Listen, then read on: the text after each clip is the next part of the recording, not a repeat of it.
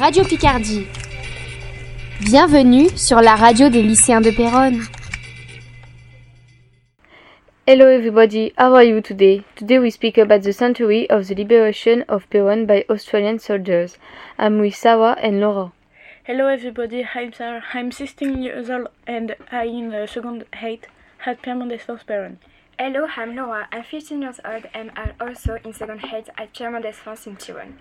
Why is important for us together?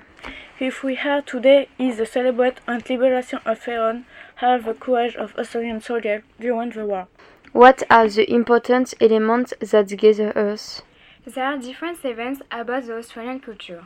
For example, the Australian food or Australian musical during the meeting of musical Australian and Australian flavors. The 20th of April, there is a demonstration for to commemorate Australian soldiers. They liberated the ravage of the city of Péronne. They were very courageous. In the stadium of Sirens, in Saint Denis Street, in Péronne, everybody gathered to create a part of the flag of Australia and a part of the flag of France and to create a new mansion. These new mansions represent the brotherhood and the solidarity with 1,918 persons.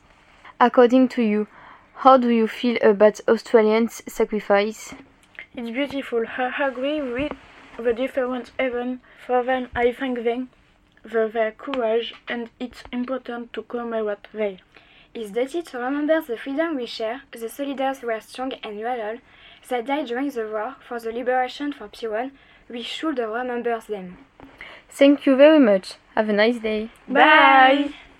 PNF Radio Picardie.